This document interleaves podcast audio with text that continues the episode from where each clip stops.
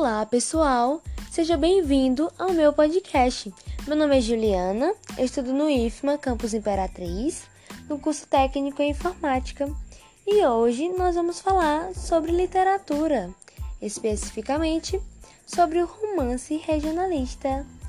Bom, o romance regionalista é uma escola literária que surgiu em meados do século XIX no Brasil os principais autores dos romances regionalistas eram José de Alencar, O Tronco do Ipê, Tio e o Sertanejo, Bernardo Guimarães, Visconde Tunai e Frank Távora.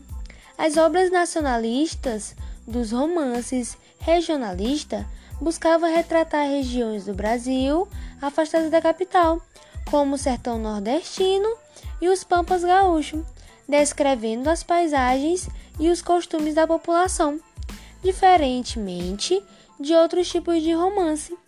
Nos romances regionalistas, o homem recebe destaque enquanto a mulher tem um papel secundário, o gaúcho, o sertanejo.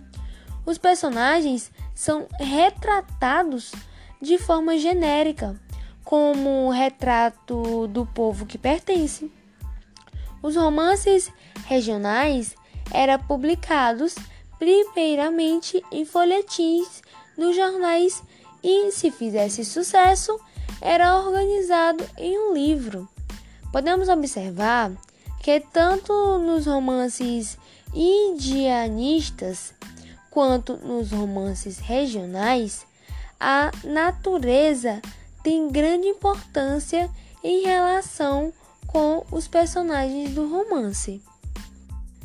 E é isso, pessoal. Espero que vocês tenham gostado e tenham um ótimo dia.